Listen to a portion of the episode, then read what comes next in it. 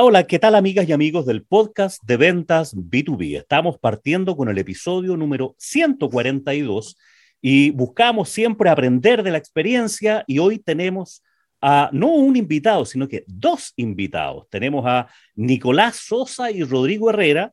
Ambos son socios de un emprendimiento, de un startup que lleva algún poco tiempo y le vamos a pedir que nos vayan contando y de qué se trata este, este emprendimiento ITA. Hola Nicolás, hola Rodrigo, ¿cómo están? Hola Julio, todo muy bien, gracias. ¿Qué tal tú? ¿Qué tal todos los, auditores también? Bien, bien, bien, pues Nicolás, contento de tenerlos acá. ¿Y, tú, Rodrigo, cómo estás? Hola, buenas tardes, Julio. Hola, Nico. Sí, todo bien, tranquilo. Muchas gracias por la instancia de, de poder conversar, exponer nuestra idea, nuestro proyecto y esta vitrina que nos generas tú, Julio. Bien. Oye, eh, Nicolás y Rodrigo, antes de, ir al emprendimiento propiamente tal, ¿qué tal una, una, breve presentación de quiénes son ustedes? Nicolás, tú, tú eres ingeniero, ¿de dónde vienes? ¿Estás en Santiago? ¿Dónde, estás? ¿Cuál es tu historia? Sí. bueno, a ver, muy, muy a grosso modo. Mira, nosotros como, como ITA somos una startup de, de, impacto enfocado mucho en el tema de la seguridad de los trabajadores y tenemos como propósito buscar lo, que las empresas tengan cero incidentes por fatiga humana. Entonces, nosotros estamos muy involucrados en lo que es la fatiga humana y detrás de eso, una de las cosas que más eh, buscamos hacer gestiones mediante la tecnología. Y, bueno, antes de entrar en eso, es bueno siempre entender cómo llegamos a esto. Y, ahí, bueno, yo soy, bueno, Nicolás Sosa Benz, soy ingeniero civil industrial de profesión, oriundo de Temuco. Llevo, llevo acá en Santiago, sí, ya más de 10 años, desde que empecé desde que empecé este camino. Yo en realidad vengo de un background que no es emprendedor.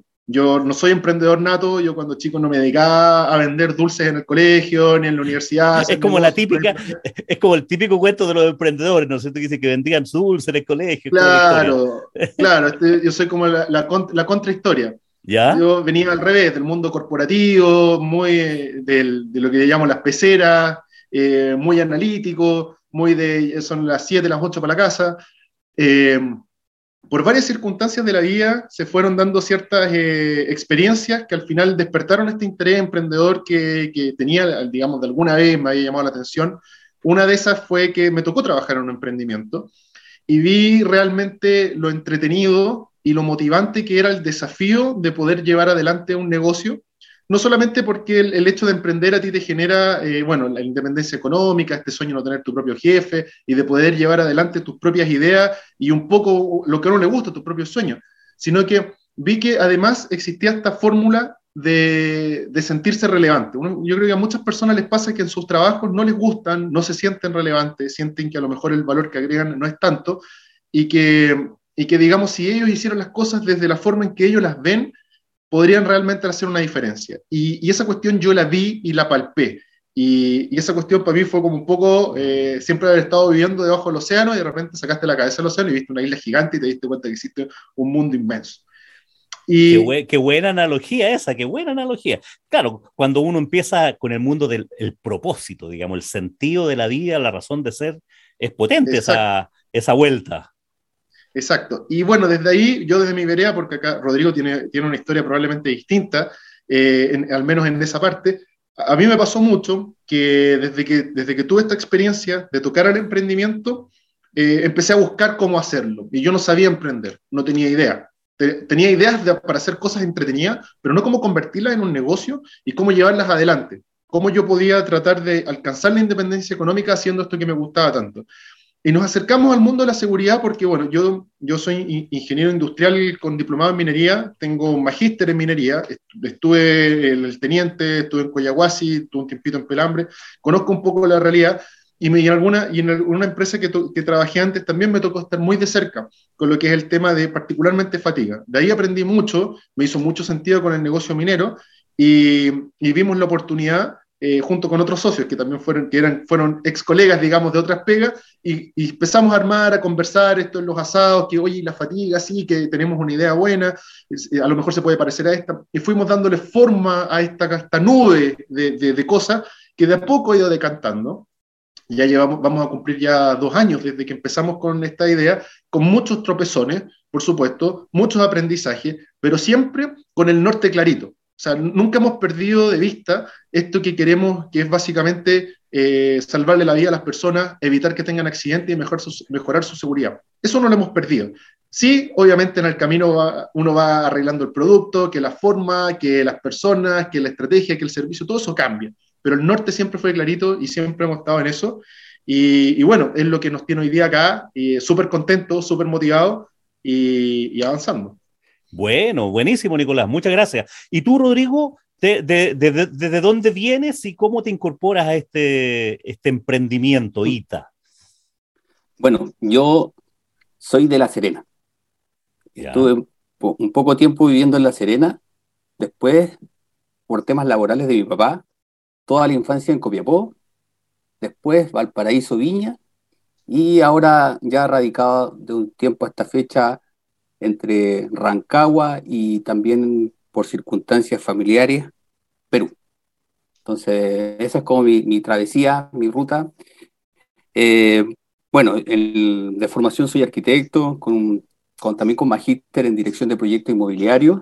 Y el tema del emprendimiento, con, este desarrollo que tenemos junto a Nico y, y el resto de compañeros, tomó más fuerza pero yo de formación en su inicio eh, presté servicio en el Ministerio de Vivienda, con una inquietud siempre de, colaborar con, con, lo que uno trae, recoge de la universidad, que es como la, una pincelada, porque después la vida se va formando, y después por circunstancias familiares conformamos una empresa familiar, que la mantenemos a la fecha, y ahí surgió la inquietud y conocemos a Nicolás con mi papá y fuimos interactuando con esta idea, la fuimos potenciando, se abrió una brecha acá en la región de O'Higgins, en donde postulamos, y fue como el, primer indicio de que esta idea sí era viable, sí podía eh, no irse como una gran idea y al tacho de la basura, simplemente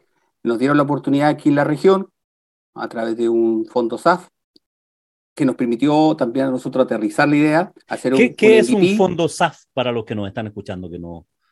Es un capital semilla que nos da como inicial eh, Corfo en este caso, a través de ProHins.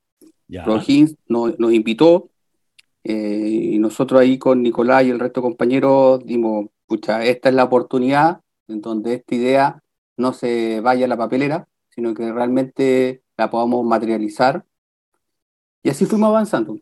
Oye, Ahí Nicolás se integró después de manera más firme, porque al comienzo Nicolás, a mí me tocó en plena pandemia cuando fue este, este proceso, entonces yo no podía regresar a Chile, estuve 11 meses fuera de Chile, y ahí con Nicolás nos conectamos virtualmente, ahí empezamos a hacer muy fuerte el tema esto de las redes, de las reuniones virtuales, ahí empezó el, el boom para nosotros, y eran bastantes proyectos muy interesantes, y logramos eh, llegar a la parte final.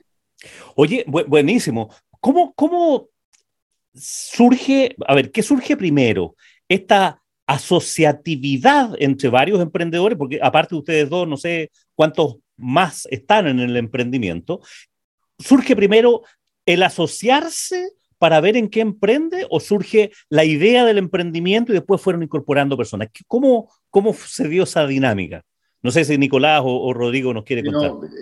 sí, mira, a ver, eh, yo te diría que más que nada acá fueron varias, varias personas con diferentes backgrounds que tenían la idea de hacer algo pero no sabían cómo, pero desde diferentes veredas. Lo bonito de este proyecto, Julio, es que se forma un poco lo que habla la teoría de los emprendimientos que tienes que tener las tres H. ¿ah? Tienes que tener el hipster, el hacker y el hustler, o sea, el tipo que se encarga del negocio, el tipo que se encarga de desarrollar o de armar y el tipo que se encarga de estar en contacto con el cliente y entender lo que quiere. Y ahí un poco se va armando este cuento.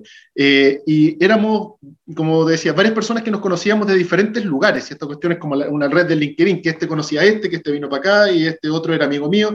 Fue un poco así. Eh, por ejemplo, nosotros cuando arrancamos éramos siete socios, éramos muchos. Eh, obviamente cuando son muchos socios empieza a pasar de que a veces las responsabilidades son muy poquitas para algunos, muy atomizadas, entonces cuesta, digamos, eh, articularlo bien. Y hoy día ya estamos quedando cinco, donde, donde por ejemplo, todo el equipo técnico, digamos, hoy día no está participando acá, pero tenemos, por ejemplo, a Leonardo, que él es doctor en ingeniería eléctrica, magíster en informática biomédica, experto en Machine Learning, ya más de 15 años haciendo modelos de Machine Learning para diferentes cosas, y él es, digamos, un poco el que entra detrás de los modelos eh, predictivos de ITA, que son cuatro, de ahí de repente los podemos conversar un poco más, pero eh, tenemos a los desarrolladores. Entonces, ahí fue pasando que nos fuimos juntando de a poquitito y le fuimos dando forma a esta idea. Y como bien dijo Rodrigo, nosotros arrancamos en la región de O'Higgins con una idea. Partimos con una idea de, proyecto que tuvo asidero. Pero el problema es que los, emprendimientos, eh, como dicen las ideas, no sirven de mucho si es que yo no me pongo las botas y las voy a probar a la práctica. Si es que yo no tengo un cliente que esta cuestión la quiera, esta idea no sirve. Por eso Rodrigo decía, no sabíamos si esta cuestión iba a dar resultado o no. Le fuimos dando mejor, un mejor sabor, un mejor aroma, una mejor textura en el camino. Pero al principio eh, nos costó bastante, nos costó bastante ir trabajando eso. Hoy día esto ya se traduce a algo un poquito más eh, fácil para los clientes pero, pero en un principio eran muchas ideas revueltas de diferentes lugares que íbamos tomando una cosa, probamos esta otra, y, y bueno, eh, yo creo que ese es un proceso que no termina nunca, jamás, eh, en la vida del desarrollo de un producto. Fantástico, súper super buen tema pones, Nicolás, porque claro, habitualmente los emprendedores parten y se enamoran de una idea, de un proyecto y se encierran hasta sacar así la versión super, non plus ultra y finalmente una cuestión que ya está hecha o que no sirve para nada o no, no hay un aterrizaje con la necesidad de verdadera de los clientes, no hay un producto mínimo viable, no, hay, no escuchan al mercado para ver si entusiasma o no entusiasma y ahí están los tremendos fracasos, digamos. O sea, el 90% de los startups o de las empresas eh, se terminan al, al, tercer año, digamos, porque, porque no pasó nada finalmente. Entonces, súper interesante el, el proceso de desarrollo. Exactamente, así es. De hecho, la mayoría de los emprendedores efectivamente se enamoran de una idea. Nosotros partimos enamorados de una idea. Teníamos personas en el grupo que estaban, tenían mucha experiencia en el mercado, habían trabajado como profesionales en diferentes áreas y tenían clarísimo qué era lo que había que entregarle al cliente. Pero nos fuimos dando cuenta que eso que, decían realmente los clientes no lo querían. Y, o, los que lo querían era muy poquitito, pero además de querer eso, querían tantas otras cosas que era inviable. Entonces al final tú te vas dando cuenta, mmm, ¿realmente el cliente quería esta nave espacial que se iba a llevar a todos los seres humanos a Marte y los iba a sentar allá? ¿O en realidad quería una patineta que lo llevara a la esquina? Y tú decís, chuta, por, lo menos no tengo la respuesta, pero al menos la patineta es más barata, entonces si no quería la patineta, chao, no perdí tanto tiempo, que la nave espacial es más cara. Y ese yo creo que es el gran problema. Hay que, no sé, la respuesta es difícil tenerla al principio, pero lo único que sé es que la patineta es más barata, partamos con la patineta.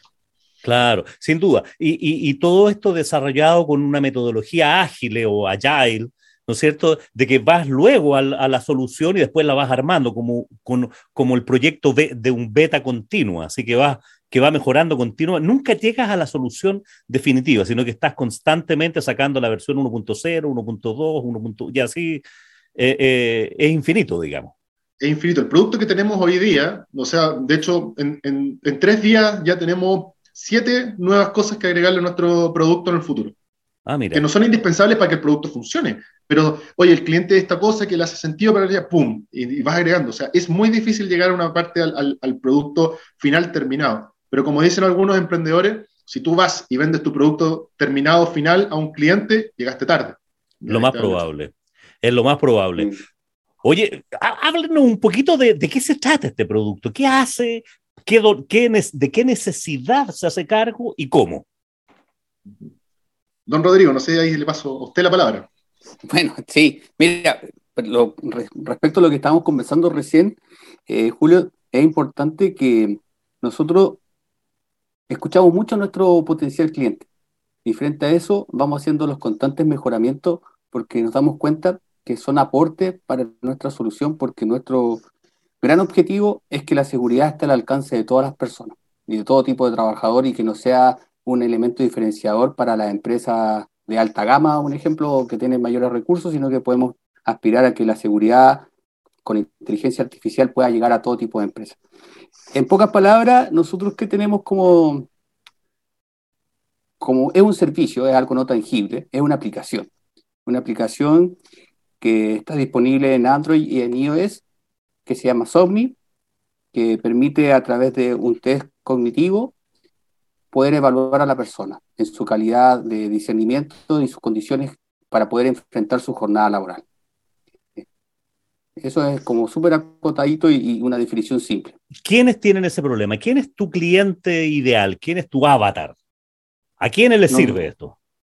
Bueno, sirve para todo tipo de empresa que trabaje con sistemas de turno. Con sistemas de turno.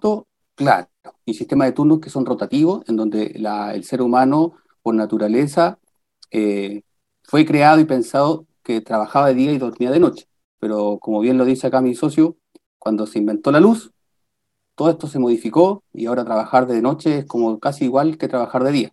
Entonces el ciclo circadiano se ve alterado, la alimentación se ve modificada. Eh, o sea, la actividad laboral y la intensidad del ritmo de vida también lleva a que la persona casi no descanse. O sea, empresas que trabajan con sistemas de turno, se me ocurre, minería, la hotelería, el mundo de la medicina, el mundo de la salud. Eh, em, es transversal en ese sentido, logística, transporte. Construcción, eh, transporte de todas maneras, claro. Sí. Eh, por lo pronto, donde hace más sentido por el nivel de exigencia y de rigurosidad es la minería. Claro. Sin embargo, ya hemos tenido acercamiento con empresas de transporte y de logística eh, tanto en el medio local como de países vecinos, en donde lo están probando nuestra aplicación. Es súper ligera, no, no, requiere invadir al trabajador en su día a día y tampoco eh, asumir grandes costos para poder tener esta, esta implementación en el día a día. Oye, ¿y funciona como un app, como, como en, en, el, en el móvil? ¿Cómo, cómo, lo, se instala esa solución en las personas o en la empresa? Ya, el... ¿Sigo Sí, sí, mira, sí, un poco, mira, un poco para complementar igual lo que decía Rodrigo, nosotros siempre salimos como buenos emprendedores a hacer hartos pitch, ¿eh? esto de eh, el pitch, eh, el pitch de venta o el pitch para inversionista, entonces ahí siempre hay que elegir bien. Y, siempre decimos que nosotros hacemos foco en seguridad y en fatiga humana. ¿Y, y por qué la fatiga humana? Porque la fatiga humana eh, como decía Rodrigo, es algo normal en las personas. Nosotros todos hemos experimentado fatiga humana alguna vez.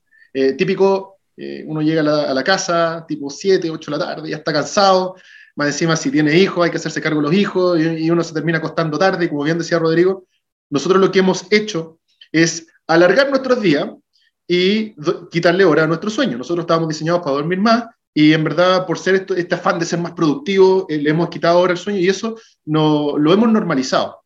Lo hemos normalizado. Nosotros biológicamente sí no estamos adaptados para eso y es normal sentirnos fatigados. Yo creo que si alguien uno le pregunta si se siente fatigado ahora mientras está escuchando esto, quizás te diga que sí, siente cansado.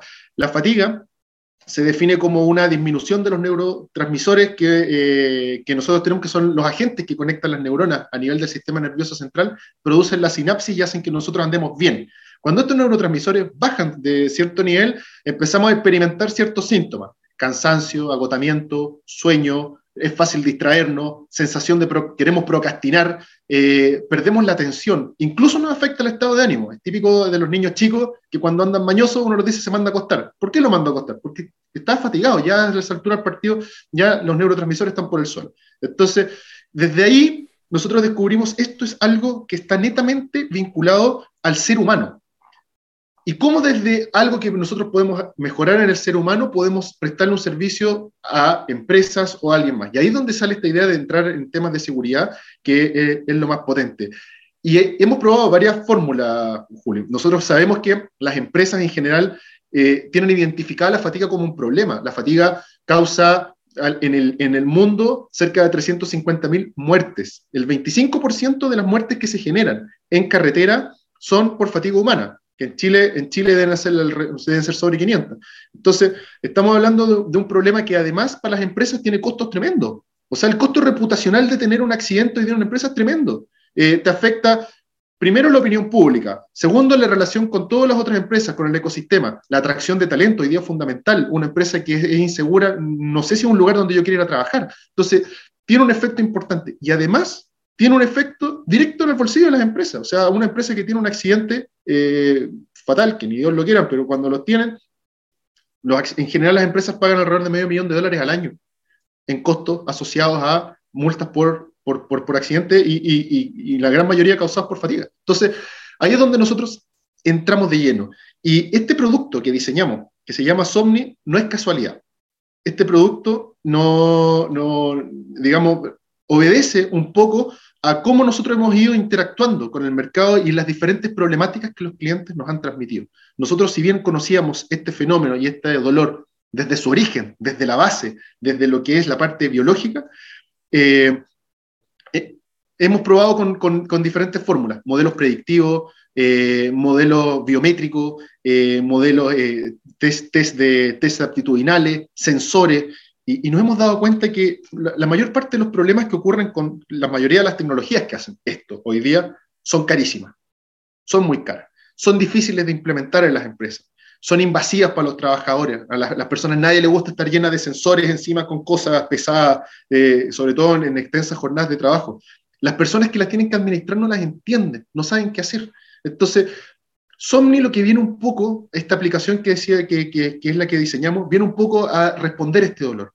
Buscamos una solución que sea liviana, que esté al alcance de todos, de todas las empresas, que ayude a educar a las empresas, que ayude a que, a que la gestión de seguridad sea fácil, que no sea un lujo y que además tenga la facilidad de que no sea invasiva para las personas, lo que ayuda a que a las personas les sea más fácil usarla y que no tengan este dolor de que me están, me están pidiendo los datos, que me están monitoreando, que me quieren, me quieren, digamos, de alguna forma buscar cómo echarme de aquí.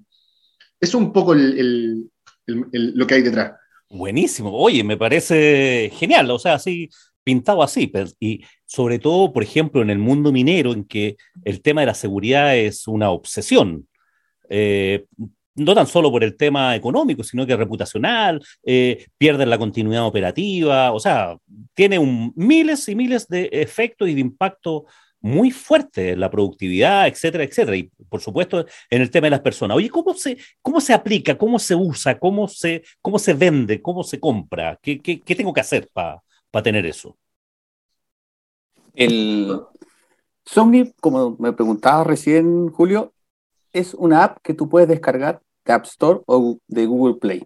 Está liberada y simplemente se descarga y queda habilitada en el teléfono de la persona, pero para que realmente tenga la parte de analítica, ahí sí que ya tenemos que empezar a tener una relación directa con nosotros, la empresa o, la entidad que lo requiere, porque ahí nosotros ya le generamos el perfil de, la empresa propiamente tal y ahí ya después se empiezan a generar los informes para poder hacer el análisis y la gestión predictiva del estatus de cada trabajador, porque es algo individualizado.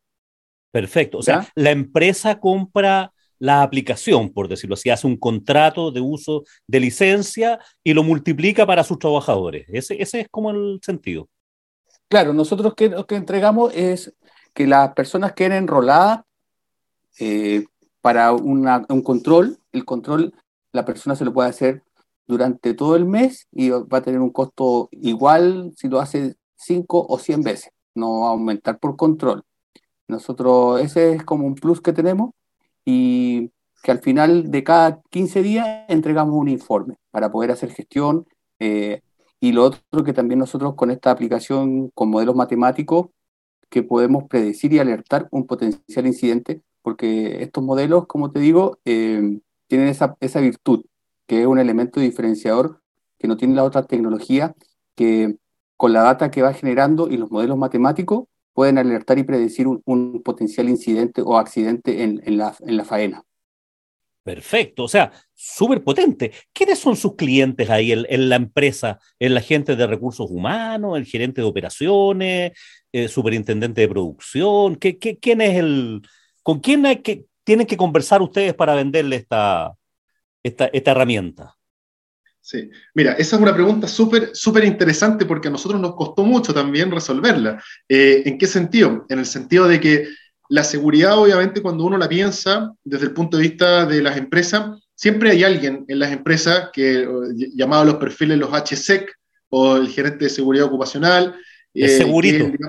El segurito, claro. El segurito es siempre quien, eh, digamos, eh, está a cargo de esto y está buscando siempre fórmulas o nuevas eh, alternativas de cómo, de cómo mejorar el desempeño de la empresa en cuanto a seguridad. Pero hemos visto, hemos visto también interés en otras áreas y, así, y es parte de, digamos, de, nuestra, de nuestra constante búsqueda de, de, adoptar nuestra solución. Por ejemplo, a veces los gerentes generales la quieren implementar como una herramienta estratégica de la empresa. A veces las áreas de operaciones o las áreas de logística también les interesa porque, bueno, el tema a veces de seguridad recae un poco sobre ellos, tienen algún KPI asociado a, temas de seguridad. Y ahí también nos pasa que la, la aplicación nuestra si bien está muy centrada en prevenir potenciales accidentes por fatiga, lo que también hemos visto es que eh, en el tiempo el uso continuo de Somni ayuda a reducir el riesgo. Esto es como lavarse los dientes, el, uso, el, uso, el, cepillarse los dientes continuamente ayuda bastante, ayuda a, mantener una buena higiene bucal y ayuda a, tener, eh, a crear un hábito, que es lo que buscamos nosotros, hábitos de seguridad.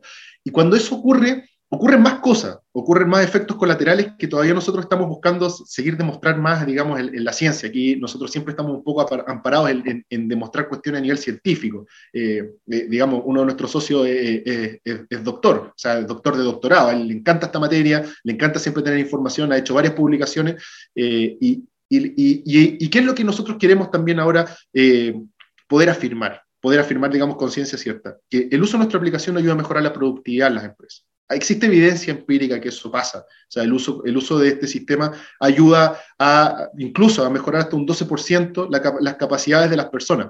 O, por ejemplo, ayuda a las áreas de recursos humanos a reducir la rotación, a reducir los ausentismos laborales, a, ayuda a, mejorar la relación entre las personas. Entonces, eh, acá es donde nosotros tenemos un, todavía un desafío, un desafío en este otro mundillo, en este otro mundo donde hay más propuestas de valor sobre lo que pasa en las personas con la fatiga humana, pero donde sí sabemos que el dolor existe, que es el, con el tema de los accidentes, y ahí, el, como decíamos al principio, el segurito es nuestro cliente, él es con quien más nosotros siempre nos contactamos y lo buscamos fidelizarlo de, de, muchas formas.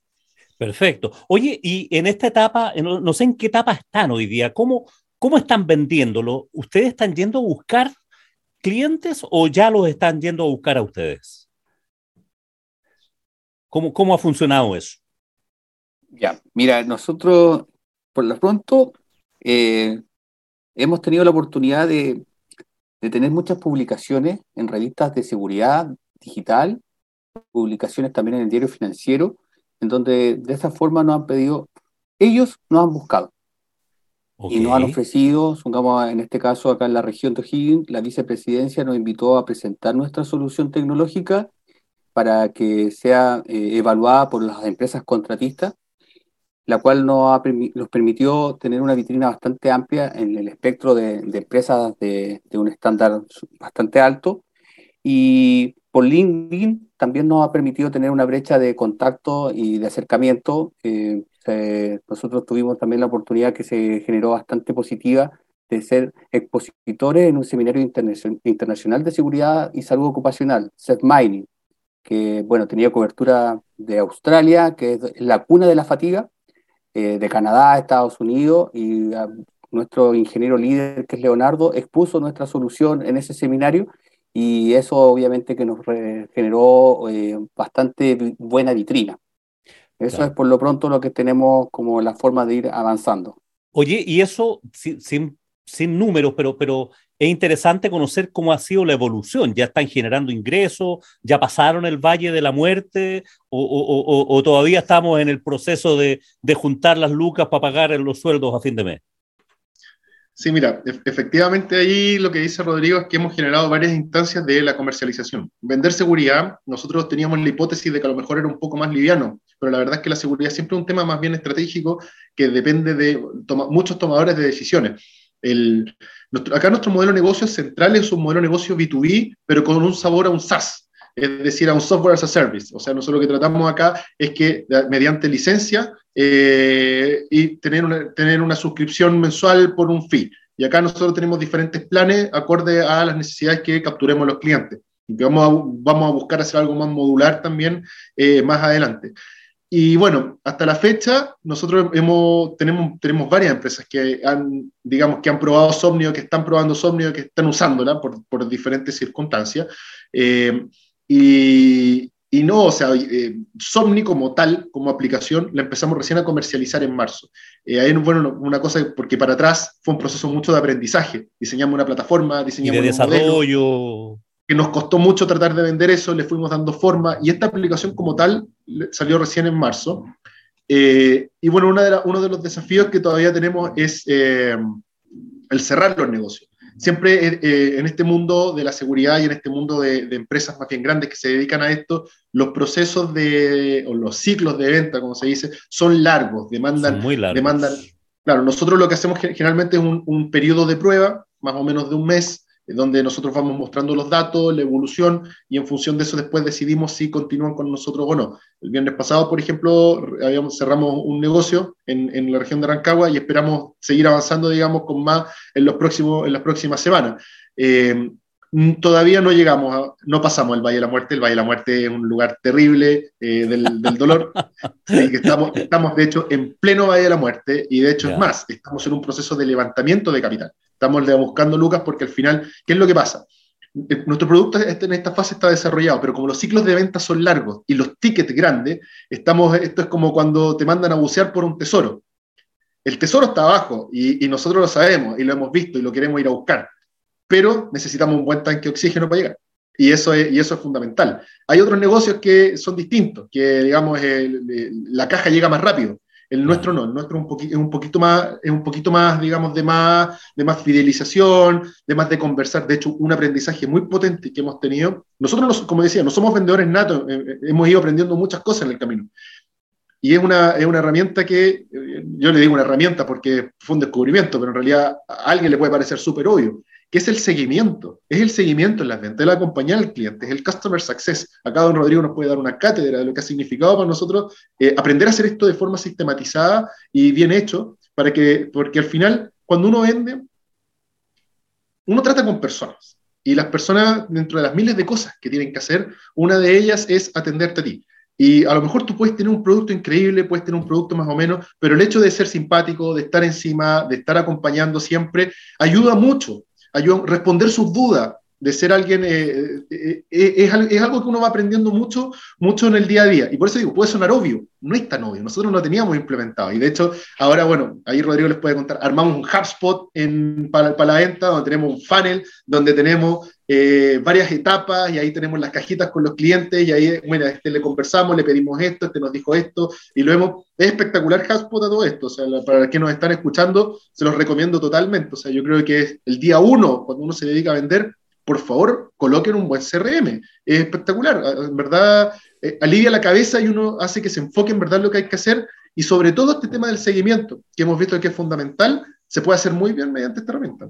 Me encanta escucharte, Nicolás, porque parte de la predicación que nosotros hacemos en este podcast y en otros medios, yo me dedico al tema de ayudar a la gente a que venda B2B, a empresas, y claro, la recomendación básica, oye, ten un CRM, ten una metodología de venta, haz seguimiento, no dejes cosas en tu cabeza, porque finalmente eh, los negocios se pierden fundamentalmente por eso, sobre todo aquellas que son de, ciclo largo, donde tienes que interactuar con mucha gente y sobre todo en la etapa que están ustedes, están en la etapa de evangelizar, todavía no llegan a la parte de vender eh, dura, sino que evangelizar contándole de qué se trata esta, esta explicación. En, en, el mundo SaaS, por ejemplo, de Software as a Service, uno puede encontrar, no sé, los mismos CRM o un ERP, donde ya las empresas tienen claro de qué se trata. O sea, ya no le vas a ir a explicar de qué, de qué se trata la respuesta, sino que este, este, ¿por qué mi, mi propuesta de valor es mejor que las otras? ¿Por qué nos hacemos cargo de este problema? Pero no tienes que ir a explicarle del problema. Aquí tienes que partir muy de cero, muy de la base en, el proceso. Hay que, como en, en algunos podcasts atrás hablamos de vender dos veces, en el fondo. La primera para evangelizar y la segunda para vender propiamente tal tu producto. Así que me encantó escucharte, Nicolás, esto que ya tienen alguna sistematización de las ventas. Sobre todo, y, perdonen que me detenga un ratito más aquí, los entrevistados son ustedes, pero no puedo dejar, de, no puedo dejar pasar así la, lo, lo, lo, lo, que tú dijiste. esta cosa de gente del mundo de la ingeniería, de la arquitectura, un, un doctor en, en, data science, eh, en analítica y en ese tipo de, de, elementos, claro, no tienes por qué saber de ventas.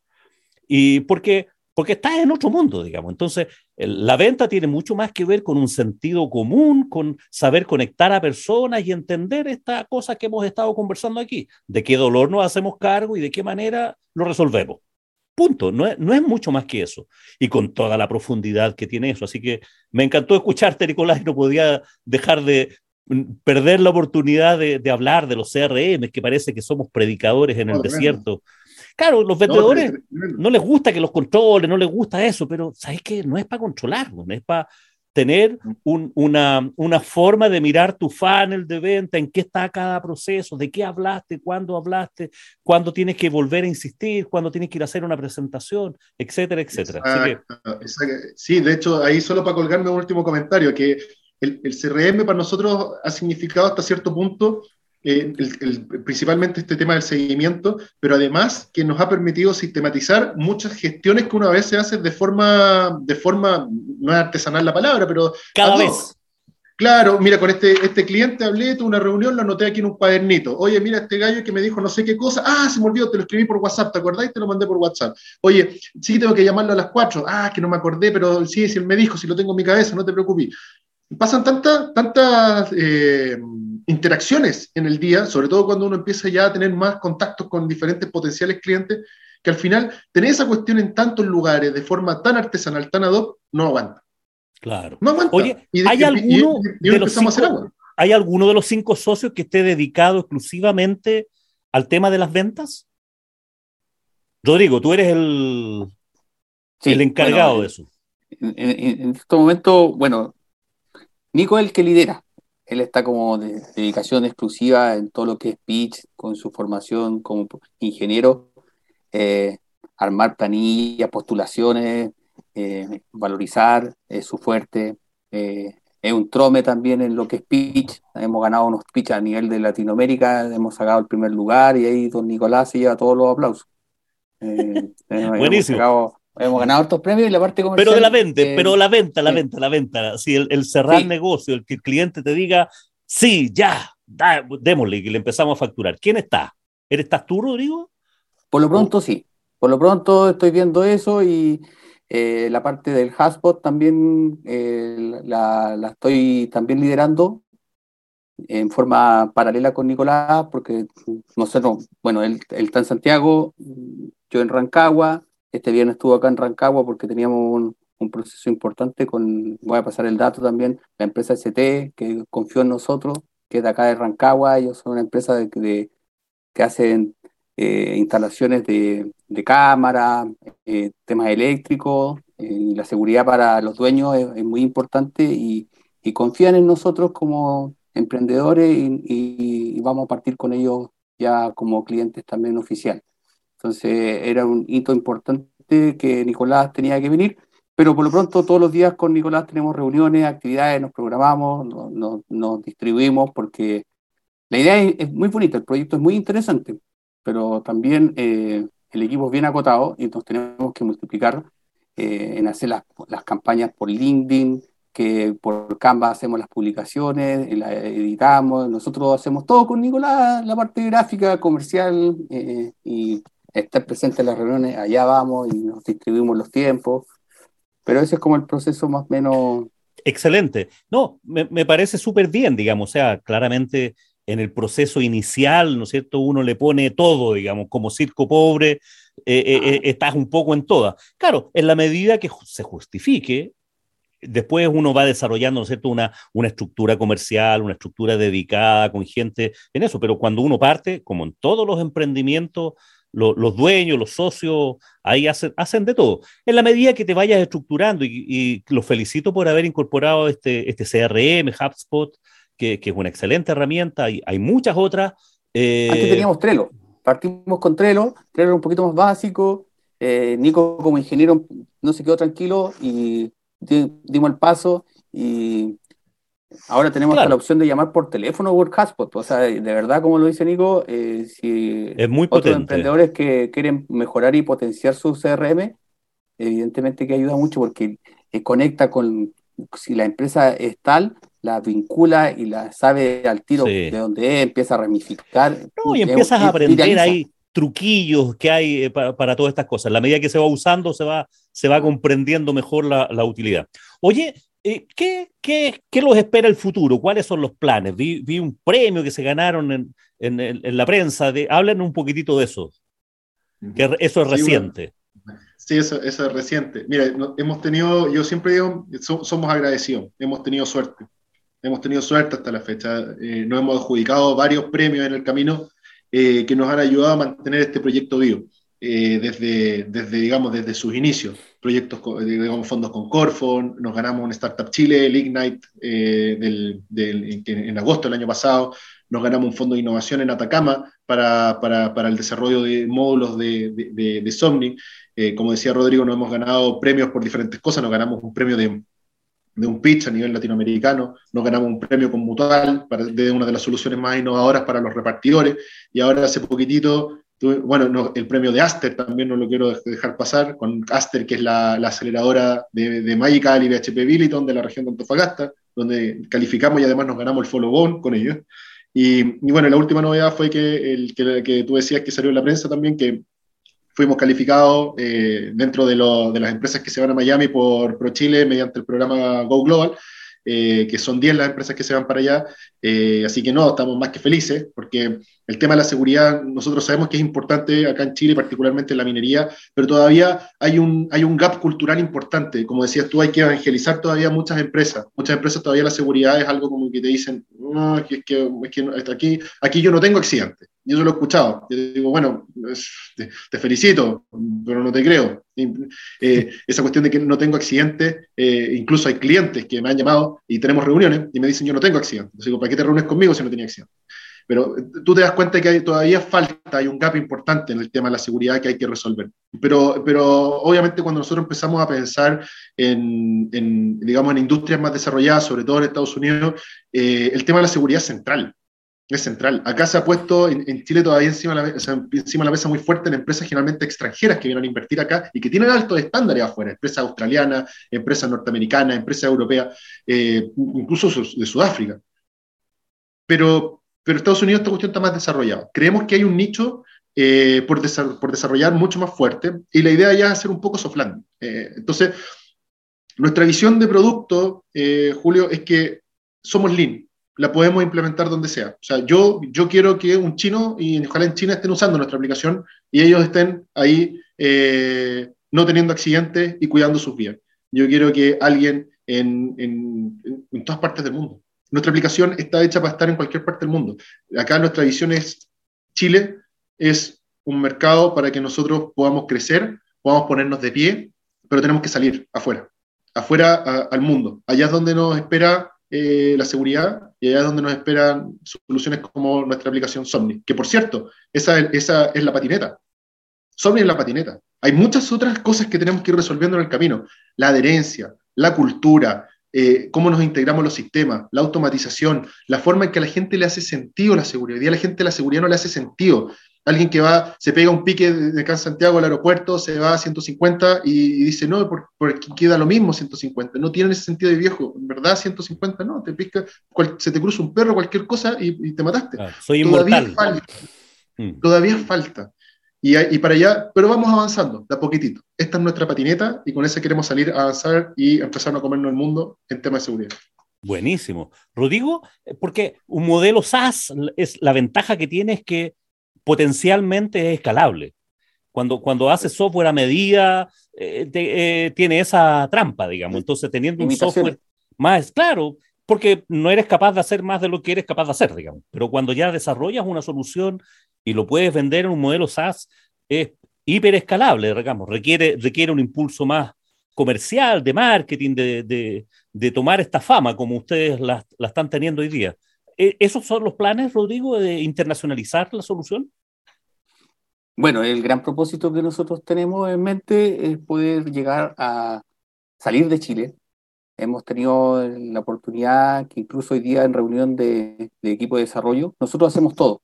No dependemos de terceros para lo que es la aplicación propiamente tal. eh, ya estaba dando el giro para que Somni esté también en inglés, pensando en este nuevo desafío que se nos viene. Ya no va a estar solamente descargable en español, sino que en inglés, por lo pronto. Eh, y esa es nuestro, nuestra gran meta, que poder poner la bandera y demostrar que la ingeniería chilena es de peso. Buenísimo. Oye, los servidores y todo eso, la parte hard de, de, de respaldo, de soporte, ¿dónde, la tienen eso? ¿O está en la nube todo? Sí, partimos, partimos en la casa de uno de los socios, están en la casa de Max. Max, eh, Max es nuestro, nuestro arquitecto de software. Partió en su casa ahí debajo de unas pizzas. Ahora ya está en la nube. Se está así, de poco irlo escalando. Hoy día, tenemos, hoy día estamos en Amazon. Amazon tiene varias ventajas para quienes se dedican al desarrollo, que son los créditos. Cuando generalmente cuando uno se asocia, por ejemplo, a alguna aceleradora, te pasan un puñado de créditos para para, digamos, para estas primeras fases donde todavía eh, no hay tanto tráfico, digamos, y, uno puede funcionar así un año, dos años, más o menos de forma casi gratuita, eh, por, los tamaños de los créditos. Obviamente ya después de eso, eh, o, creciste o te moriste, pero, pero es suficiente tiempo. Así no, ahora lo tenemos todo, todo en la nube. Qué bueno, qué bueno. Oye, ya, ya estamos llegando casi al final, ha sido súper interesante la conversación y lo felicito por los éxitos que, han tenido. ¿Cómo ubicamos? ¿Cómo, si alguien que nos está escuchando en Chile, en Latinoamérica, donde nos escucha en este podcast, se quiere encontrar con alguno de ustedes, conocer su proyecto, su oferta, ¿dónde? ¿Dónde, dónde les escribimos? ¿Dónde los ubicamos, Rodrigo? Ya, mira, nos pueden buscar en nuestra página web, que es www.itaa.cl. Ahí nosotros tenemos la, en primer acercamiento tenemos el correo que es contacto arroba itaa.cl y bueno, ahí están los teléfonos también. Nosotros eh, somos súper ejecutivos junto a Nicolás en responder los correos. En, si se requiere, en la misma página web está la opción de, solicitar una reunión, agendamiento de media hora, eh, si le hace sentido lo que nosotros tenemos. Y, siempre tenemos la, la facilidad de reunirnos en cualquier momento. Nicolás, tu día tuvimos tres, cuatro reuniones y, no fallamos. ¿ah? Nos escribimos de tal forma de, estar ahí en todos lados. Hay que hacerlo, hay que, parte, parte del tema. Oye, los felicito. En, el detalle del podcast vamos a, dar en el, el sitio web y su correo. Eh, lo mismo que lo, promocionamos a través de, LinkedIn y Facebook y, mi sitio juliomujica.com, así que este, este va a estar en, en, todos lados. Así que Encantado. Oye, algo más, algo, algún, sí, sí, sí, con toda esta, porque hay varias experiencias aquí. El de asociarse, gente diferente, de distintos lados, el de desarrollar un proyecto tecnológico basado con, con inteligencia artificial, el hacerse cargo de un problema que ustedes vieron y que, y que, estaban mirando así. Oye, todo ese tipo de cosas ha sido el uso del CRM, así que ha sido una, una jornada bien nutritiva para, para quienes nos escuchan. Una última, una última pregunta para, para ustedes por separado. Si volvieran a partir, si volvieran hace, no sé, tres años cuando esto no existía, cuando cada uno de ustedes anda, andaba en un mundo distinto, ¿qué harían diferente de lo que han hecho? Es una tremenda pregunta, Julio, porque en realidad uno siempre está aprendiendo de esos errores. Entonces, al final, yo creo que los errores son necesarios para llegar a lo que estamos hoy día. Eh, yo creo que todavía hoy día existe mucho la cultura del terror equivocarse, y eso, bueno, viene de los colegios, y ahí uno puede entrar a teorizar, ¿ah? de que el gallo que se sacó el 4, ah, pero que no cacháis nada, y después el gallo con el 4 se sintió tan entusiasmado que se puso a estudiar y ahora fue uno de los más mateos. En la universidad yo creo que se lo he visto tantas veces, con padres que eran los más malos al principio, después terminan con los meses promedio. Y eso yo creo que pasa en la vida. En la vida pasa que nuestros errores son nuestros mejores aciertos para el futuro. Y, no hay que tener miedo a equivocarse. Nosotros nos tiramos acá, la aversión al riesgo siempre existe. Y, el equivocarse es... Eh, hay que adoptarlo, eh, incluso a nivel de empresarial. Las empresas tienen miedo a que la gente se equivoque. Te premian, te premian por tus logros, pero cuando tú te mandaste un condoro y, no, lograste eh, hacer algo, te castigan. Y en realidad deberían decirte, viejo, esto no es un castigo para ti, esto es como un aprendizaje. Eh, ¿Dónde están los incentivos a que uno tome riesgo? No están. Entonces, finalmente nos dan espacio a nosotros, los emprendedores, que vemos estos nichos y los atacamos. Y bueno, hay un boom hoy día todavía de startups, a pesar de que el tema de la inversión ha bajado. Pero aún así, si yo tuviera que emprender de nuevo, hoy día, con la experiencia que hemos adquirido, yo te diría que una de las cosas más importantes es partir barato y rápido. Rápido y barato. Todo probar, todo lo que yo quiero hacer, hacerlo rápido y barato. Esto viene mucho de la filosofía de Lean Startup, que hay, hay, un, hay un libro bueno que, que, habla de esto, de la filosofía de Lean Startup.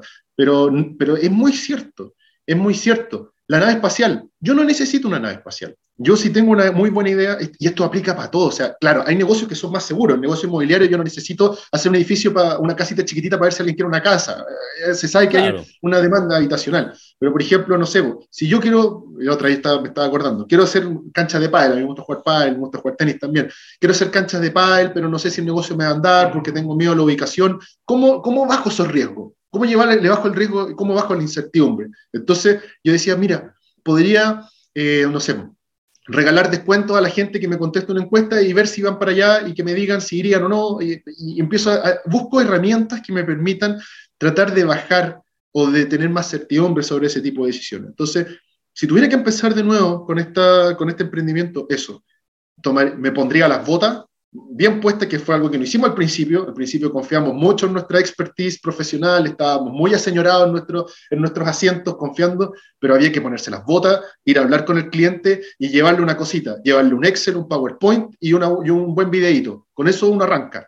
Después veis si quería hacer una aplicación, después veis si queréis desarrollar un sitio, después veis si queréis construir una nave espacial. Pero anda con un PowerPoint, con una macro, no más difícil que eso, bonita. Siempre es bueno ir con algo bonito, pero una bonita presentación, un buen Excel y arrancar con eso.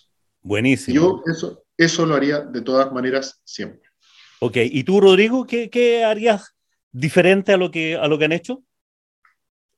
Mira, yo en verdad lo que haría es poder atender la idea, pero siempre en paralelo con, con, el potencial cliente, porque eso te aterriza mucho lo que tú puedes traer del laboratorio o de tu intelecto. Entonces eso te aterriza la idea y como bien lo decía mi compañero, eh, el despegue es más fácil. Se haría más, más, más, más fluido porque uno eh, iría a la médula. Nosotros nos metimos igual en un, en un, mundito bien complejo.